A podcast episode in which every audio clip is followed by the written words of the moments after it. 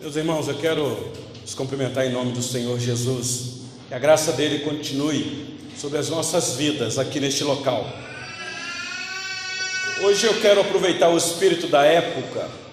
Nós estamos aí na data comemorativa, a nossa cultura, dita aí a Dia das Mães. Alguém já disse que esta é a segunda data mais badalada do nosso calendário. A primeira é o Natal. Os comércios gostam, mas o Dia das Mães é bem considerável. Quem tem as suas redes sociais aí, Facebook, Instagram, é, encheu aí de homenagem às mães aqueles que ainda têm. Alguns criticam, dizendo que só fazem homenagem às mães uma vez por ano. Mas o bom é que ainda faz. Então, quando você puder, homenageie mesmo a sua mãe, não perca tempo. Eu gostaria então de. Ô, oh, muito obrigado. Aproveitando então o espírito da época, falar hoje com a igreja sobre duas mães, que na Bíblia elas são apresentadas como duas alianças. Poderíamos ousar em dizer que são mães de duas alianças. E eu vou aqui é, fugir daquele daquela maneira comum que eu tenho utilizado com os irmãos de pegar um texto e expor ele em detalhe, sequenciado.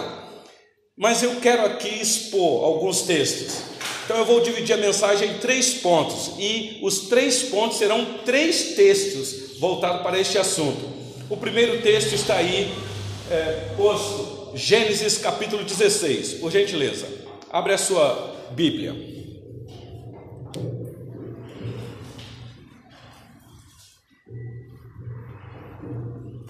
Gênesis 16, eu vou ler todo o capítulo, é bem pequenininho, então tá fácil.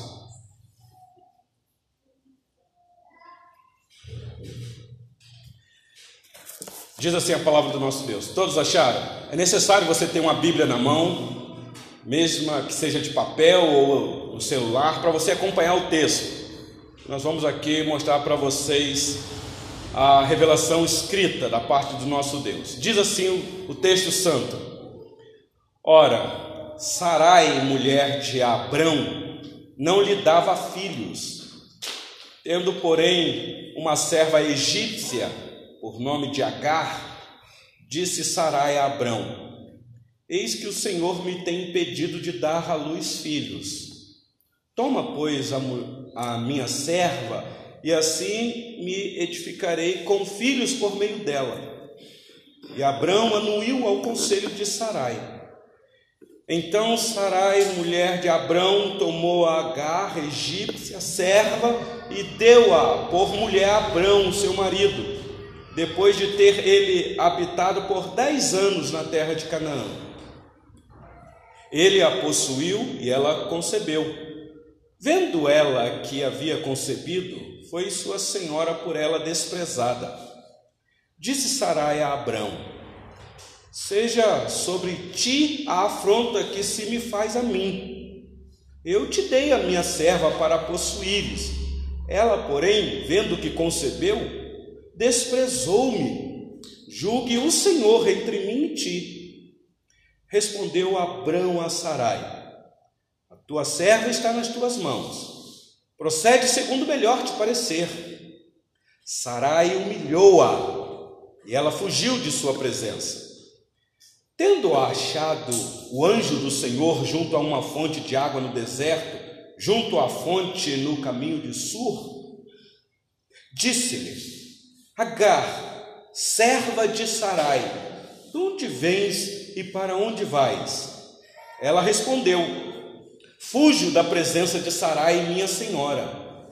Então lhe disse o anjo do Senhor: Volta para tua senhora e humilha-te sob suas mãos. Disse-lhe mais o anjo do Senhor: Multiplicarei sobremodo a tua descendência, de maneira que numerosa, por numerosa não será contada. Disse-lhe ainda o anjo do Senhor: Concebestes e darás à luz um filho, a quem chamarás Ismael, porque o Senhor te acudiu na tua aflição. Ele será entre os homens como um jumento selvagem A sua mão será contra todos, e a mão de todos contra ele, e habitará fronteiro a todos os seus irmãos. Então ela invocou o nome do Senhor que lhe falava. Tu és Deus que vê, pois disse ela: Não olhei eu neste lugar para aquele que me vê? Por isso, aquele poço se chama Beer Lairoi, está entre Cádiz e Beret. Agar deu à luz um filho a Abrão, e Abrão, a seu filho que lhe dera Agar, chamou-lhe Ismael. Era Abrão de 86 anos, quando Agar lhe deu à luz Ismael. Até aqui a leitura da palavra do nosso Deus. Vamos orar, meus irmãos, mais uma vez neste momento. Senhor nosso Deus, acabamos de ler uma porção da tua santa palavra acontecimento histórico, ó Deus, diante da vontade revelada do Senhor neste livro. Aqui estamos, Senhor, para ouvir a tua doce voz. Ajuda-me, Senhor, na exposição deste assunto tão sério e relevante para a nossa época. Aquilo que o Senhor já nos ajudou na preparação da mensagem, agora, Senhor, ilumina nossa mente para juntos aqui, ó Deus, como igreja, entender a vontade do Senhor revelada neste texto. E nesta noite, Senhor, sermos impactados pela palavra do Senhor, que é viva e eficaz. Eu peço ao Senhor que abra o nosso entendimento, o nosso coração, para ouvir o que o Espírito diz à igreja. E uma vez, ó Deus, ouvido o que a palavra do Senhor requer de cada um de nós aqui nesta noite, dar-nos coragem para colocá-la em prática. Assim eu rogo por mim e pelos meus queridos irmãos que aqui estão, orando assim no nome do Senhor Jesus. Amém. Meus irmãos, como eu disse, hoje eu quero expor com a igreja alguns textos bíblicos sobre este assunto. Essa importância que a Bíblia traz da apresentação deste, destes dramas nas famílias patriarcal, começando aqui na família de Abraão. Nós estamos aqui, meus irmãos, num período muito antigo da humanidade, muito antigo. Aproximadamente cerca de dois mil anos antes de Cristo, um relato bíblico. Estamos aqui dentro de uma sociedade muito simples, naquela região, a região do Oriente Médio ou do Oriente Antigo. Aqui ainda não havia o Estado de Israel, Israel ainda não tinha sido estabelecido como nação. Nós estamos aqui no início do, do período patriarcal, está no princípio. E o relato que nós temos aqui é que o Senhor Deus, soberanamente, sem consultar ninguém, ele decide chamar lá da região da Mesopotâmia, essa região antiga é a atual Iraque e Kuwait hoje. Além de, de, algumas, quem gosta de geografia aí sabe muito bem disso. Além de partes orientais da Síria e de regiões ao longo das fronteiras, que sempre estão em conflitos: Turquia e Síria e Irã e Iraque. O Senhor Deus chama dessa região um casal de idosos por nome de Abrão e Sarai. Então eu vou utilizar o nome comum que a gente já sabe aqui, tá bom? Não vou ficar falando Abrão e Sarai porque é estranho para nós. Nós já sabemos que o nome foi mudado, é Abraão e Sara. Então eu já vou utilizar este nome. O Senhor Deus dessa região chama este casal e dá uma ordem para eles. E a ordem é bem explícita, está registrada em Gênesis 12, versículo 1 e 2. Ora, disse o Senhor a Abrão: Sai da tua terra, da tua parentela e da casa de teu pai, e vai para a terra que te mostrarei. De ti farei uma grande nação, e te abençoarei, e te engrandecerei o nome. Se tu uma bênção. Meus irmãos, nós conhecemos o relato. E eles prontamente obedecem, começam a peregrinação e chegam na terra prometida. Depois de vários dramas, eu estou pulando o relato histórico aqui. Só que mais de dez anos se passaram e nada de promessa. Eles estão lá dentro da terra prometida. O tempo se avança. E cadê a promessa? Meus irmãos, é natural o ser humano andar ansioso. Isso é o mal da humanidade desde a queda de Adão e Eva. Todos nós somos ansiosos. Muitas vezes queremos resolver os problemas pela nossa própria maneira de achar que devemos resolver, especialmente influenciado pela ansiedade. Pensa você tem que tomar uma decisão ansioso. A probabilidade desta decisão ser equivocada é grande, é grande.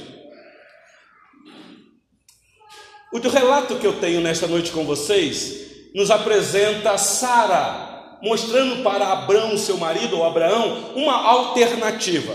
Dá uma olhadinha aí no versículo 1 de Gênesis 16. Ora, Sarai, mulher de Abraão, não lhe dava filhos, tendo, porém, uma serva egípcia por nome Agar. Moisés nos apresenta aqui o que vai ser narrado para frente. Moisés vai ambientar-nos o que é que vai acontecer. Olha, Sarai, mulher de Abraão, está com dificuldade de dar filho para ele, mas ela tem uma serva egípcia e era propriedade de Sara, a egípcia. O nome dela é Agar, ela tem um nome. Versículo 2: Disse Sarai a Abrão, eu fico imaginando a cena. Ela disse: Bem, hum, você não está vendo, o tempo está passando, a idade Olha, eu, eu estou aqui cá com os meus pensamentos. Eu não sei se ela teve um sonho. E ela falou assim: eu, eu, deixa, deixa eu te contar o meu sonho. Talvez seja o sonho de Deus. Ela chama o marido e diz: Eis que o Senhor me tem impedido de dar à luz filhos. Ela chegou a essa conclusão. Não adianta. A gente está tentando, está tentando, com todas as nossas dificuldades, mas eu cheguei à conclusão que é Deus que está me impossibilitando. Eu estou sentindo isso no meu coração. Eu estou parafraseando, meus irmãos. É o que parece aqui no texto. Então ela diz assim: Toma, pois, a minha serva, estou aí no versículo 2 e assim me edificarei com filhos por meio dela. O que ela está dizendo aqui, meus irmãos, é algo muito sério. É, ela está dentro de uma legalidade cosmossocial, por assim dizer. Era muito comum no Oriente Antigo a serva ser propriedade da sua senhora e do senhor também. Então era como se fosse uma segunda esposa, por assim dizer. Era cultura, não era vontade do Senhor Deus, mas era cultural. E ela me parece que se envolveu disso daqui. Então, às vezes o problema sou eu.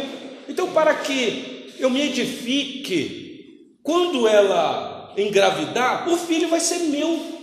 E eu vou então me edificar em cima disso. Olha o relato aí. E no finalzinho do versículo 2, a informação que Moisés nos dá é que Abraão aceitou, acatou, achou por bem, anuiu ao conselho de Sarai. Meus irmãos, o relato aqui nos assusta porque não tem problema nenhum, marido, você dar ouvido à voz da sua esposa. Ela é colocada como auxiliadora idônea para orientar o marido.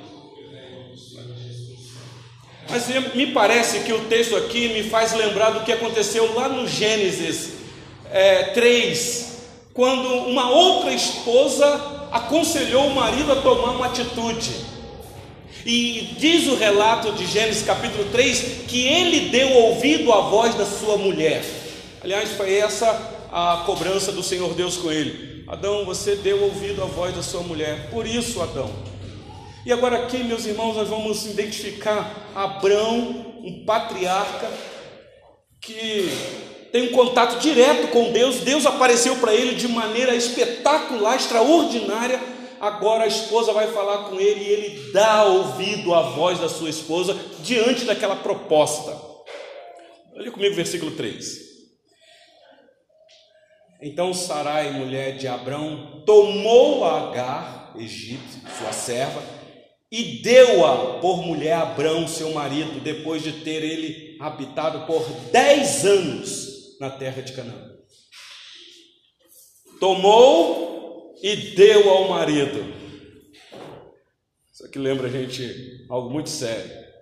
É exatamente isso que aconteceu. Ela toma do fruto e dá para o marido, e o marido come. Meus irmãos, o versículo 4 vai nos mostrar aqui o que é que vai acontecer.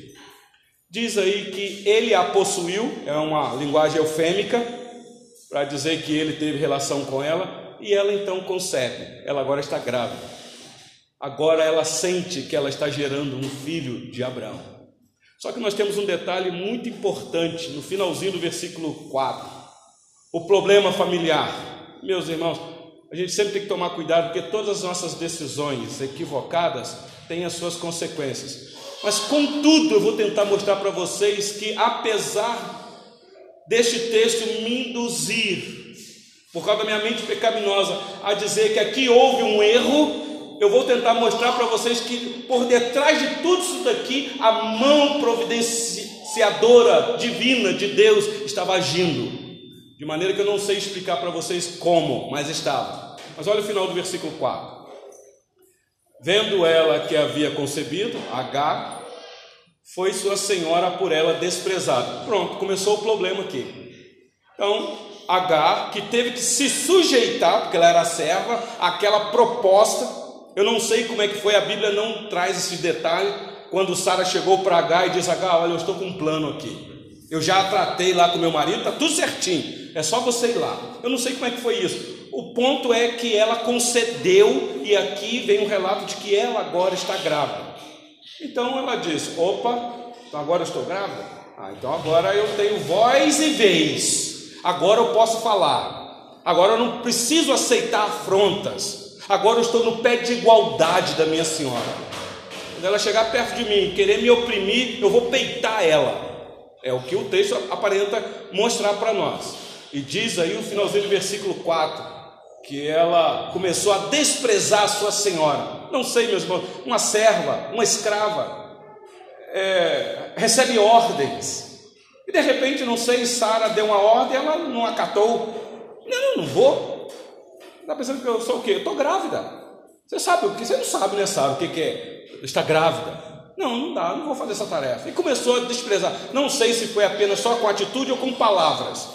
O ponto é que o negócio ficou sério aqui versículo de número 5 e 6, meus irmãos. Disse Sarai a Abrão: Ah, vai lá de novo, né? Ó, Abrão, o negócio não está dando certo, não. Eu acho que aquilo que nós fizemos, olha o relato aí, meus irmãos. Seja sobre ti a afronta que és, que se me faz a mim. Está falando de H. Eu te dei a minha serva para possuires ela, porém, vendo que concebeu, desprezou-me. Eu fico rindo na cena. Ela chega para o marido e fala: assim, Abraão, eu sei que você é autoridade aqui. Eu sei que o que você falar, Abraão, é palavra final. Abraão, eu estou sofrendo com esta serva, ela está me humilhando, ela está me desprezando, eu não estou aguentando mais. Que essa afronta caia sobre você, Abraão, que é o homem da casa, que é a autoridade aqui. E Sara fala uma coisa interessante aí no finalzinho do versículo 5: Julgue o Senhor entre mim e ti. Colocou o Senhor no jogo aqui. Antes ela não consultou o Senhor para saber se poderia oferecer H para o marido dela. Mas agora ela está dizendo: agora o Senhor julga entre mim e ti para ver quem é que está com a razão. Versículo 6. Ah, meus irmãos, que cena triste aqui. Respondeu Abraão a Sarai a tua serva está nas tuas mãos. Procede segundo melhor te parecer. Era tudo que Sara queria ouvir. Ela já não estava aguentando mais. Ela queria uma autorização. Você está me dando uma autoridade? Então eu, ela está nas minhas mãos. Eu posso fazer, como diz o texto aí. Eu posso fazer o que melhor me parecer. É como se dissesse assim: seja feita a tua vontade. Ah, ela não perdeu tempo o relato nos informa aí que Sara humilhou-a. Tenta imaginar comigo aqui o que significa humilhar. Esta escrava que estava afrontando a sua senhora, estava desprezando a senhora. Num dado momento, a senhora ergue a voz. Assim, H, vem cá, você está pensando que você é quem? Talvez começou a jogar na cara. Tu é serva, tu não era nada. Nós resgatamos você, abrimos as portas da nossa casa para você, te damos acolhida, comida. Você é uma escrava, você não é nada. Eu sou humilhar ela. alguns relatos nos informam que ah, quando um, um servo ou uma serva desprezava o seu senhor, ele tinha autoridade sobre o servo, ele poderia humilhar de maneira até física. Não sei se o texto nos apresenta isso, eu quero crer que não. Mas o ponto aqui é que a humilhação foi tão pesada que a informação que Moisés nos dá é que Agar não aguentou. Ela disse: Não dá. Se eu continuar aqui, eu, eu vou esmorecer. E o texto nos informa que ela fugiu de sua presença, ou seja, ela foi embora. Um dado momento, não sei se chorando, grávida, cheia de traumas, ela disse: Não dá para ficar mais aqui. Eu, eu, não deve nem ter pedido permissão. A, a palavra fugir aqui é que ela abandonou, foi embora. Foi embora. Agora, imagine a cena, meus irmãos, versículo 7. Uma mulher fugindo no deserto, grávida, cheia de traumas, com afrontas nas costas, toda para baixo, complexo e mais complexo, e andando errante no deserto, talvez tentando voltar para casa, porque é isso que me parece o, o texto dizer, versículo 7. Tendo achado o anjo do Senhor junto a uma fonte de água no deserto, junto à fonte no caminho de Sur. Sur aqui é uma região bem próxima ao Egito, tudo entendendo que Agar estava voltando para o Egito. E essa região aqui, meus irmãos, Moisés conhecia muito essa região aqui. Foi a região que o povo, quando depois liberto do Egito, passou, indo para a Terra Santa. Então está ela voltando de Canaã para o Egito. Mas o relato nos informa, meus irmãos, algo surpreendente aqui acontece. Preste atenção no detalhe, que nós estamos aqui no início da formação de um povo que depois vai se tornar uma nação. O que nós temos aqui é uma surpresa inesperada. Por isso que Moisés relata desta maneira: Deus aparece para Agar.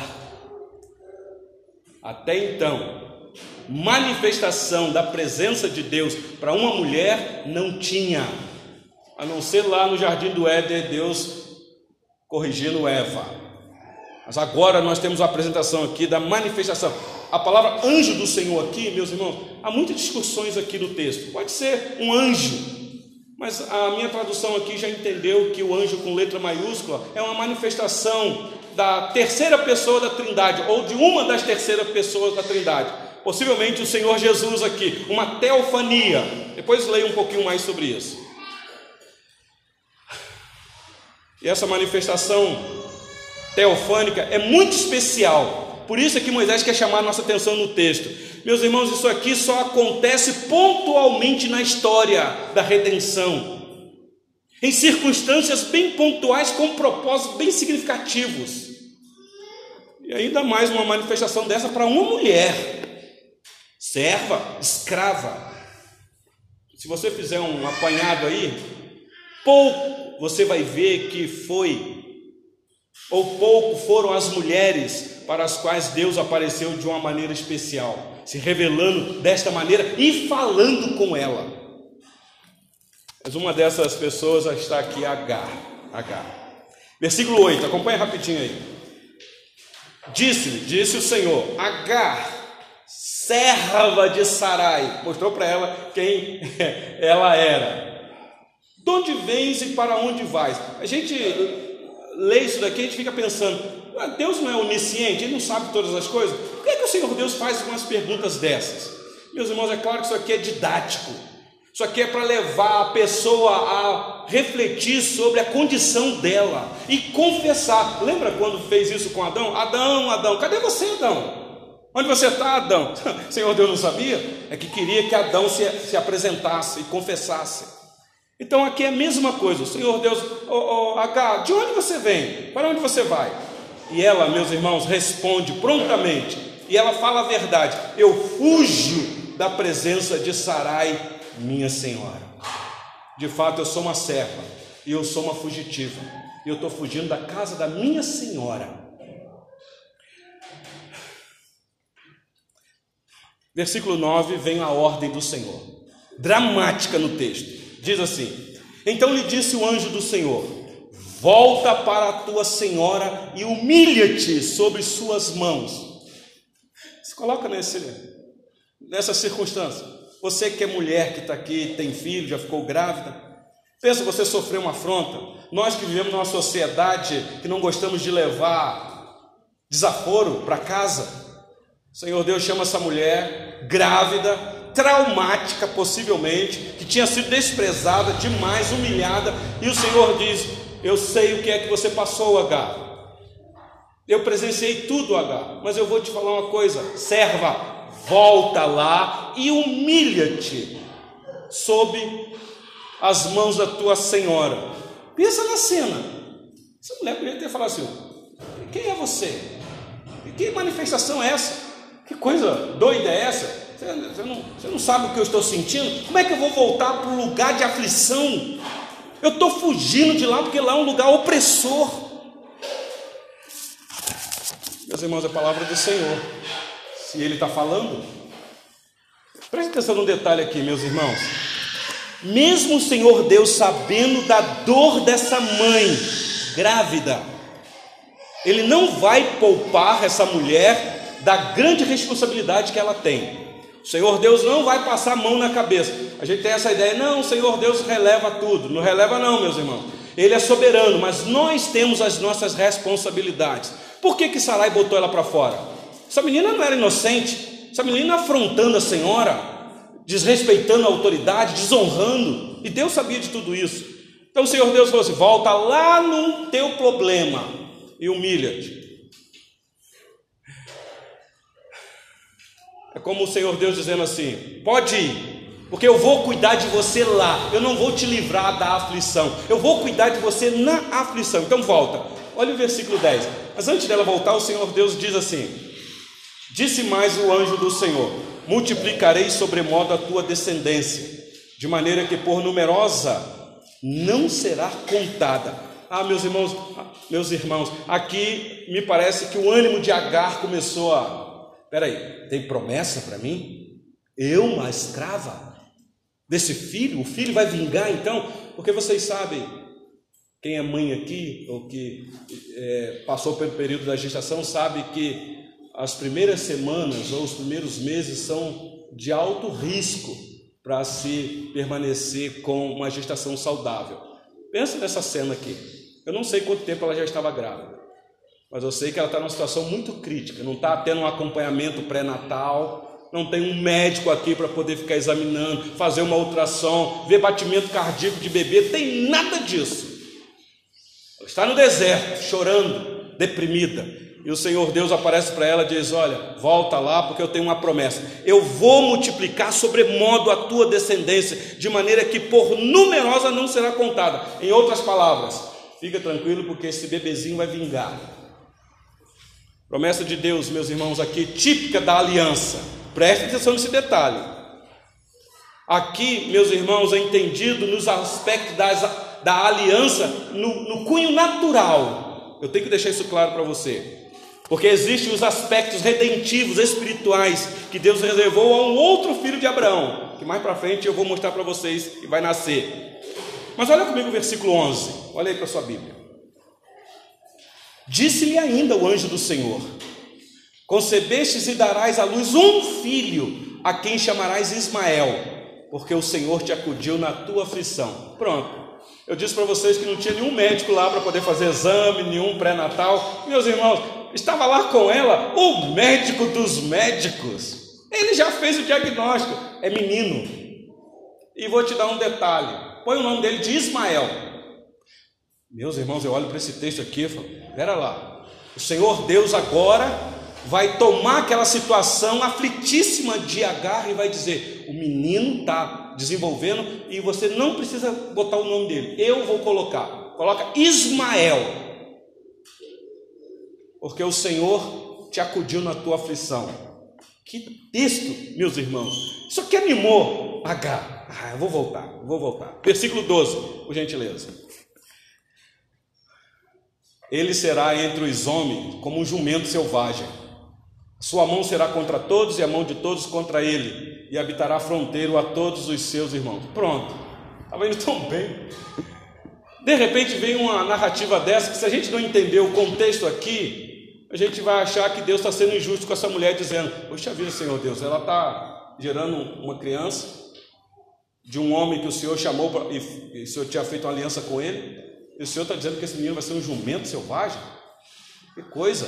A mulher já está humilhada. Meus irmãos, na nossa cultura, chamar alguém de jumento selvagem é uma afronta, mas aqui não. Aqui não, eu já ouvi muitas vezes alguém dizendo que esse menino aqui era o que era por causa disso aqui, o Senhor Deus que é um jumento selvagem. Meus irmãos, aqui é uma palavra profética sobre a descendência do filho de Agar, que iria marcar um povo que está aí até hoje, influenciando o mundo, o mundo. Mas eu quero tentar mostrar para vocês que jumento selvagem aqui não é pejorativo, não é. Na imagem bíblica, o jumento não tem a conotação negativa igual da nossa cultura oriental.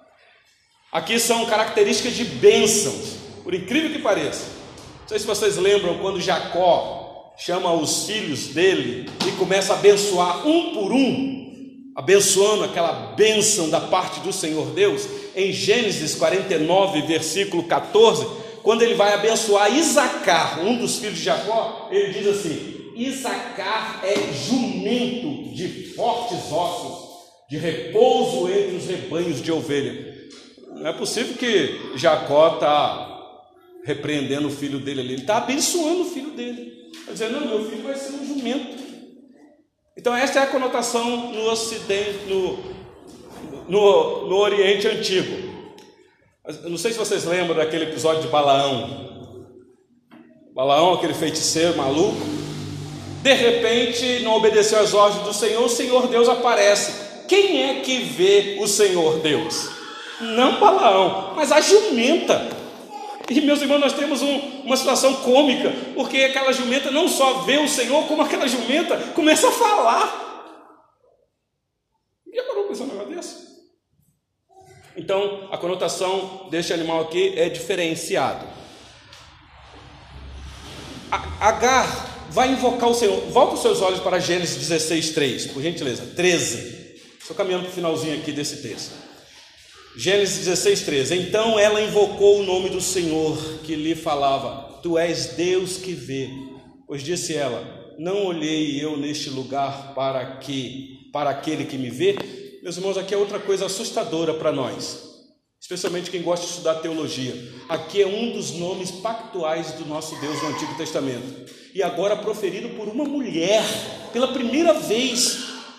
Esta mulher teve uma experiência extraordinária, que agora ela invoca o Senhor, o Deus dos céus, o Criador de todas as coisas, e diz: Tu és Deus que vê. E aí o que nós temos o relato do versículo 14 e 15 é o relato, e até o 16, é o momento da reconciliação, porque o versículo 14 ela diz que por isso aquele poço se chamou Ber Lahoi, está entre Cádiz e Bered. Esse poço aqui estava até na época de Moisés, meus irmãos. Hoje já não existe mais. Mas olha o versículo 15 e 16. Ela volta, possivelmente, se humilhou, contou para a senhora e o senhor dela o que aconteceu, que ela teve um encontro com o Deus do pacto e que esse Deus falou com ela, e ela volta, relata isso para os seus senhores. Olha o texto, meus irmãos. Agar deu à luz um filho, e Abrão deu um filho a Abrão, e Abrão, a, deixa eu ler de novo: Agar deu à luz um filho a Abrão, e Abrão, a seu filho que lhe dera Agar, chamou-lhe Ismael. Por que é que Abrão chamou ele de Ismael? porque possivelmente Agar relatou o que aconteceu e Abraão acreditou nela. Qual era a chance aqui de Abraão colocar o nome na criança de Abraão Júnior? Por que ele colocou Ismael?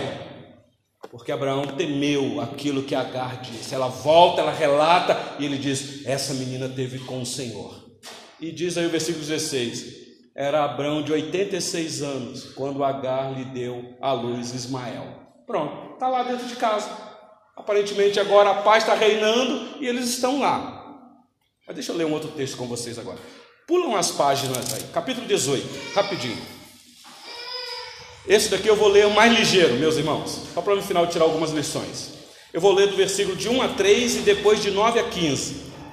Acompanhe o relato bíblico e acompanhe o raciocínio. Apareceu o Senhor a Abraão nos carvalhais de Manre, quando ele estava sentado à entrada da tenda, no maior calor do dia. Levantou ele os olhos, olhou, e eis três homens de pé em frente dele. Vendo-os, correu da porta da tenda ao seu encontro, prostrou-se em terra e disse: Senhor meu, se acho mercê em tua presença, rogo-te que não passes do teu servo. Versículo 9 agora. É, o relato se dá porque eles vão fazer uma alimentação ali, que era peculiar deles, mas eu quero pular o texto e já ir para o versículo 9, porque é uma cena cômica aqui. Olha aí. Então lhe perguntaram: Sara, tua mulher, onde está? Ele respondeu: Abraão respondeu, né? Porque estava conversando com Abraão. Ah, está aí na tenda. Disse um deles: Certamente voltarei a ti daqui um ano, e Sara, tua mulher, dará à luz um filho. Sara estava escutando a porta da tenda atrás dele. Abraão e Sara eram velhos, ou já velhos, avançados em idade, e Sara já lhe havia cessado o costume das mulheres. Riu-se, pois, Sara no seu íntimo, dizendo consigo mesma: Depois de velha, e velho também o meu senhor, terei ainda prazer? Disse o Senhor a Abraão: Por que se riu Sara, dizendo: Será verdade que darei ainda à luz, sendo velha? Acaso para o Senhor a coisa demasiadamente difícil? Daqui a um ano, neste mesmo tempo, voltarei a ti e Sara terá um filho. Então Sara, receosa, o negou, dizendo: Não me ri. E ele, porém, disse: Não é assim, é certo que riste. O texto aqui não dá muita clareza do que aconteceu, mas parece que tem um diálogo que a Sara apareceu em cena e ela foi cobrada. Meus irmãos, 13 anos depois que Agar dá à luz, Possivelmente Ismael já com 13 anos, Abraão com quase 100 anos e Sara aproximadamente nos seus 90. E agora uma conversa de Deus com Abraão. Deus não esqueceu da promessa. E Abraão então se coloca à disposição. E o relato que nós temos aqui, meus irmãos, é que um daqueles que estava conversando com Abraão, e aqui é a manifestação de novo de Deus, é Deus de novo conversando com Abraão, ou Abraão agora, ele faz uma pergunta intrigante: cadê Sara? Onde que ela está? Ah, o relato que nós temos, ela está aí na tenda. Talvez numa repartição própria para as mulheres. Ela está aí, ela está em casa, ela não está longe, não. E meus irmãos, o relato que nós temos é que a promessa vai sendo dada e Sara estava num departamento que ela estava ouvindo a conversa. E quando ela escuta a promessa dizendo: Olha, daqui um ano eu vou voltar e a Sara vai ter um filho. Ah, meus irmãos, Moisés nos dá uma informação aqui que o período normal dela já tinha até cessado. É um outro eufemismo aqui. Além da idade avançada e ser estéreo, o período de dar a luz acabou, cessou, não dá mais. É impossível. Então Sara chegou a uma conclusão. Que, que é isso? Não dá, para com isso. Eu? Sara? Não. Já temos um menino aí. Tá bom, está andando aí para baixo para cima. Sara riu, está aí no versículo 12. Olha o versículo 13, meus irmãos, a narrativa. Disse o Senhor a Abraão: Por que se riu Sara, dizendo: Será verdade que darei ainda a luz sendo velha? Meus irmãos, aqui é Deus, aquele que é onisciente. O poder de Deus que tudo pode, que tudo vê, que viu H lá no deserto chorando. O Senhor Deus questiona aqui a incredulidade de Sara. Preste atenção nesse detalhe, meus irmãos. Versículo 14 e 15. Acaso para o Senhor a coisa demasiadamente difícil? Daqui a um ano ele confirma: Neste mesmo tempo voltarei a ti e Sara vai ter um filho, sim. E o versículo 15 nos mostra a cena. Sara receosa, não querendo se justificar, esse é o, é, é o típico da natureza humana caída, não reconhece que peca, é, é mais ou menos assim, não, eu, eu, peco, mas tem gente que peca também, eu não peco sozinho, ela se justifica, e ela diz aí, ela não confessa, ela negou, o Senhor Deus viu que ela riu, que ela não acreditou, que ela foi uma incrédula, e ela diz, não, eu incrédula? Que isso, eu sou a esposa de Abraão, sou a mãe da fé, eu, eu creio, creio sim, e eu não ri não, diz aí, não, você riu sim, você riu sim, é, é certo que você riu. Meus irmãos, vocês perceberam aqui o contraste? É disso que eu quero tentar chegar com vocês aqui. Dessas duas mulheres, a serva é humilhada, está fugindo no deserto, chorosa. Aparece Deus para ela, ela adora o Senhor, ela crê, ela escuta as ordens de Deus, ela obedece, ela volta e se humilha. Mas e Sara?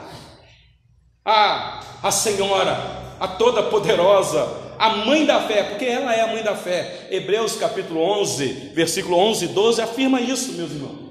Ah, pela fé também a própria Sara recebeu o poder para ser mãe, não obstante o avançado de sua idade, pois teve por fiel aquele que lhe havia feito a promessa. E o versículo 12 diz assim: acho que já são os dois?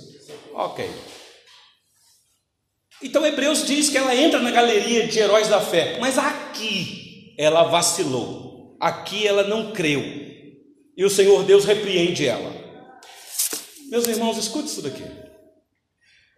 A igreja, até nos dias de hoje, o povo de Deus, é fruto exclusivo da soberania de Deus, da vontade soberana de Deus, não é da liberdade humana. O homem não é livre para escolher Deus porque ele é incrédulo por natureza. Todos nós somos incrédulos se Deus não agir em nosso coração. O texto está apontando para isso. Deus quis escolher um casal cheios de impossibilidades para ficar claro que quando o filho da promessa chegasse, para que um povo pudesse ser estabelecido, só haveria povo de Deus pelo poder de Deus não pela capacidade natural de fé de quem quer que seja. É Deus que faz do impossível o possível. O texto mostra isso. Que coisa. Por último, pula mais uma página para você ver aqui o que é que aconteceu. Capítulo 21, e aqui é o último texto que eu uso. Aqui é o cumprimento da promessa, meus irmãos. Ei, Sara, vai ser mãe que alegria! A mulher estéreo, agora alegre mãe de filho. Vai vir um sorriso no rosto dela mesmo agora, uma ironia. Olha o versículo 1, capítulo 21 de Gênesis, a partir do versículo 1. Eu vou fazer uma leitura rápida, acompanhe aí na sua Bíblia. Visitou o Senhor a Sara, como lhe dissera, e o Senhor cumpriu o que lhe havia prometido. Sara concebeu e deu à luz um filho a Abraão, na sua velhice no tempo determinado de que Deus lhe falara. Ao filho que, nas, que lhe nasceu, que Sara lhe dera a luz, pôs a Abraão o nome de Isaac. Presta atenção num detalhe aqui: não foi Deus que mandou Abraão colocar o nome de Isaac, foi Abraão que colocou. O da serva, Deus mandou colocar o nome. Agora, nesse aqui, o Senhor Deus não falou nada. Coloca você aí. E o nome é significativo. Sara deve, de novo, Abraão, Deus não mandou a gente colocar o nome, então vamos colocar um nome que faz sentido? Você lembra, Abraão, que eu ri? Então vamos colocar um nome que faz sentido? Porque Isaac significa exatamente filho do riso. Versículo 4. Abraão circuncidou a seu filho Isaac quando este era de oito dias, sendo de, segundo Deus lhe havia ordenado. Tinha Abraão cem anos quando lhe nasceu Isaac, seu filho. E disse Sara: Deus me deu motivo de riso e todo aquele que ouvir isso vai rir-se juntamente comigo. E acrescentou: Quem teria dito a Abraão que Sara amamentaria um filho? Pois na sua velhice lhe dei um filho. Isaac cresceu e foi desmamado. Nesse dia em que o menino foi desmamado, deu Abraão um grande banquete. Vendo Sara que o filho de Agar, a egípcia, a qual ela dera a luz a Abraão, caçoava de Isaac, disse Abraão: Rejeite essa escrava e seu filho, porque o filho dessa escrava não será herdeiro com Isaac, meu filho. Pareceu isso muito penoso aos olhos de Abraão, por causa do seu filho. Disse, porém, Deus a Abraão: Não te pareças isso mal por causa do moço e por causa da tua serva. Atende a Sara em tudo que ela te disser, porque por Isaque será chamada a tua descendência. Mas também do filho da serva farei uma grande nação, por ser ele teu descendente. Levantou-se, pois, Abraão de madrugada, tomou o pão e um odre de água, pô-los à escoça de Agar, deu-lhe um menino e a despediu. Ela saiu andando errante pelo deserto de Berseba. Tendo-se acabado a água do odre, colocou ela o menino debaixo de um dos arbustos e afastou-se, foi sentar-se defronte à distância de um tiro de arco, porque dizia: Assim não verei morrer um menino. E assentando-se em frente dele, levantou a voz e chorou. Deus, porém, ouviu a voz do menino e o anjo de Deus chamou do céu a Agar e lhe disse: Que tens, Agar? Não temas, porque Deus ouviu a voz do menino daí onde está. Ergue-te, levanta o rapaz, segura-o pela mão, porque eu farei dele um grande povo. Abrindo-lhe Deus os olhos, viu ela um poço de água, e indo a ele, encheu de água o odre e deu de beber ao rapaz. Deus estava com o rapaz, que cresceu, habitou no deserto e se tornou flecheiro. Habitou no deserto de Parã e sua mãe o casou com uma mulher da terra do Egito. Até aqui, meus irmãos. Louvado seja Deus, a promessa se cumpriu. Deus é fiel para cumprir as promessas, meus irmãos. Aqui está uma certeza de que Deus não engana ninguém. Se ele falou, ele não é homem para que minta, ele vai cumprir. Ele vela em cumprir a palavra dele.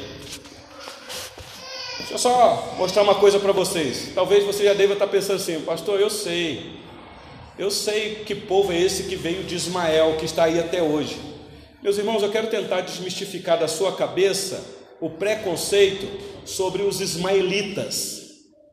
E que depois, possivelmente, foi um nome dado a este povo como árabes, porque é um, é um nome que deram para eles. E que dos árabes vieram os muçulmanos. Mas eu quero dizer para vocês que a gente tem que tirar um pouco desse preconceito da mente. Eu sei que hoje, hoje, a religião que mais cresce no mundo é o Islã mesmo. Eu sei disso. Que nasceu no meio dos árabes. Mas que não são os árabes, não são mais. Eu quero concluir esta palavra com vocês porque vocês viram aqui a narrativa do texto. De novo um conflito em família. Sara agora tem um filho. O menino, Ismael, com 13 anos, começou a caçoar de Isaac porque ele ainda mama no peito. Aqui é uma outra questão, meus irmãos. As crianças mamavam até tarde. Sei, é, hoje é que as mães estão tirando as crianças do peito muito, muito cedo. Talvez, sei lá, por estética, não sei, não sei. Hoje as crianças não mamam muito tarde. Quanto mais tempo você der leite para o teu filho, pode deixar ele mamar. Eu sei que tem gente que fala, não, está saindo só água. Dá água para o menino então. Mas aqui, meus irmãos, diz que quando o menino foi desmamado, Abraão deu uma festa, deu um banquete. Se fosse hoje, dava um churrasco. E a gente fica pensando assim, mas qual é o significativo disso? Por que, que deu um banquete simplesmente porque a criança desmamou?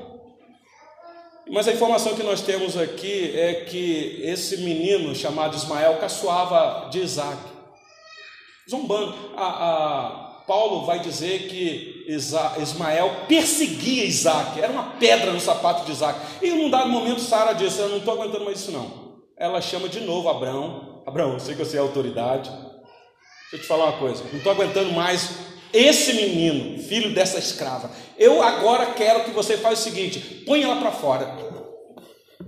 Agora eu não preciso mais da sua autorização. Põe ela para fora. Ah, e Abraão de novo quebrantado. Meus irmãos, Abraão aqui é tipo daqueles maridos que assim, oh meu Deus, essa mulher que o Senhor me deste. E ele vai consultar o Senhor. O Senhor Deus vai dizer: Abraão, pode atender. Agora, Abraão, atende a voz da tua mulher. Pode botar ela. Porque a promessa é com o filho que nasceu. Mas fique tranquilo, porque ele também tem promessa sobre ele. E o relato que nós temos aqui é muito dramático, meus irmãos. Toda vez que eu leio essa passagem aqui, eu me comovo. Abraão, pai, comovido, pega um pedaço de pão, um odre de água, um recipiente, dá para o menino e diz: Vamos embora. E eles começam agora para o deserto, caminhada, talvez voltando para o Egito, não sei. Só sei que num dado momento, numa região, acabou a água, acabou o pão, e não tem mais jeito. Quem viu a novela aí deve ter visto um pouquinho esta cena. E o menino vai desfalecendo. E quem é mãe aqui sabe disso quando o filho fica doente, o que é que passa no coração, especialmente da mãe. O pai sente, mas a mãe sente mais, porque foi a mãe que gerou, foi a mãe que teve o cordão umbilical ligado ali. Se a mãe puder tirar o coração dela e dar para o filho, ela faz isso. Pensa na cena aqui. Ela vê aquele menino desfalecendo, ela sabe o que vai acontecer, então ela não quer nem ver. Ela deixa o menino debaixo de um arbusto e se distancia um tiro de arco, 100 metros aproximadamente. Ela não foi muito longe, porque diz o texto que ela não queria ver o desfalecimento do seu filho. Meus irmãos, é assustador o texto. É nesse momento dramático da vida desta mulher que, de novo, Deus vai aparecer para ela. Pergunta que eu faço para vocês é: vocês que são estudantes das Escrituras e que gostam de estudar o Antigo Testamento, para quantas vezes Deus apareceu para a mesma pessoa? Claro, nós temos aqui a apresentação de Abraão, que é o patriarca. Mas para quantas vezes Deus apareceu para mulher no Antigo Testamento? E agora aqui nós temos uma escrava que de novo Deus aparece para ela. Meus irmãos, isso aqui é muito significativo. Por que isso neste texto? Talvez para mostrar para nós nesta noite quem são os verdadeiros filhos de Abraão. Nós temos uma resposta dada pelo apóstolo Paulo quando vai é, interpretar todo esse enredo aqui, trabalhando em cima disso. Ele escrevendo aos Gálatas, Paulo diz assim: Sabei, pois, que os da fé é que são filhos de Abraão. Ora, tendo a Escritura previsto que Deus justificaria pela fé os gentios, pré-anunciou o evangelho a Abraão: em ti serão abençoados todos os povos, inclusive os, os arábios. Ah, pode continuar, por gentileza. Para que a bênção de Abraão chegasse aos gentios em Jesus Cristo, a fim de que recebêssemos pela fé o Espírito prometido. Versículo 14. O versículo 29 diz assim: E se sois de Cristo, também sois descendentes de Abraão e herdeiros segundo a promessa. Meus irmãos, verdadeiros filhos de Abraão não são os do sangue, mas os da promessa. Isso aqui é muito significativo, porque nós temos um preconceito muito grande dizendo, não, nós somos os verdadeiros filhos de Abraão por causa de Isaac. É verdade, Isaac é apenas um símbolo da graça de Deus, Ismael é um símbolo da lei. Paulo vai tratar desta maneira. Mas os verdadeiros filhos de Abraão são os da fé, aqueles que têm fé em Cristo Jesus, um filho de Abraão. E então a conclusão e aplicação desse texto não poderia ser diferente dos escritos do apóstolo Paulo, que tanto clareou a nossa mente sobre isso, meus irmãos. E aqui eu peço você que abra aí, só para te mostrar a aplicação desta mensagem. Gálatas capítulo 4, versículo 22. Abre para você acompanhar esse texto. Gálatas está aí logo depois de Coríntios, para você ter uma facilidade. Você vai ver 1 e 2 Coríntios e em seguida vai vir Gálatas. Gálatas 4, versículo 22. Diz assim o texto, acompanha aí.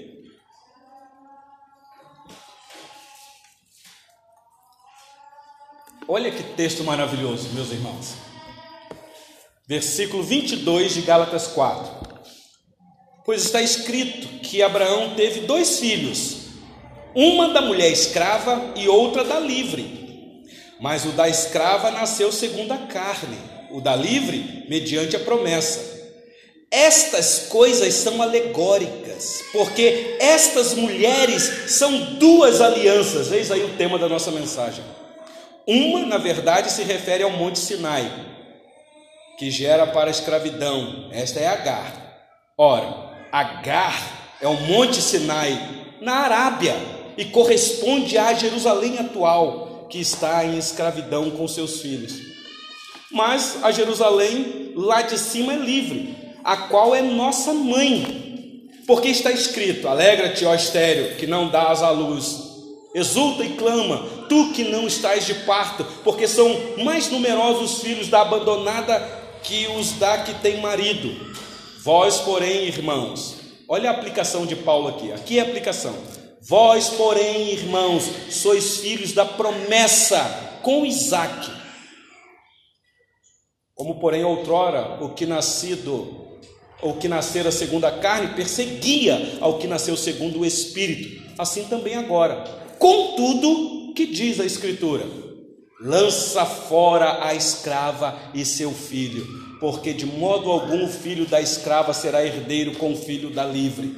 E assim, irmãos, somos filhos não da escrava, e sim da livre.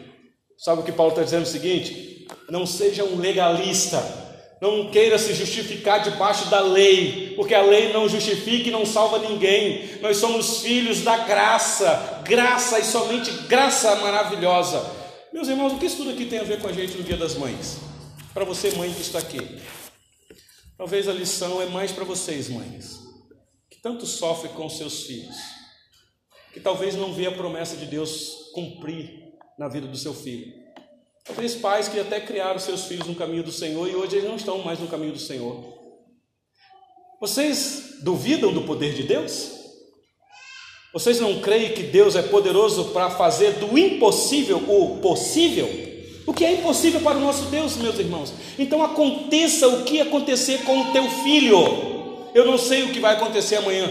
Talvez a palavra é para consolar o teu coração. Não se desespere se aflige, mas confie nesse Deus que se manifestou de uma maneira poderosa. Ele não vai se manifestar para você hoje visivelmente, sabe por quê? Ele já fez isso há quase dois mil anos atrás. Ele se encarnou e ele desceu e ele veio aqui. E Paulo vai nos informar que nele nós somos mais do que vencedores. Então, mãe, sofra menos por causa do teu filho.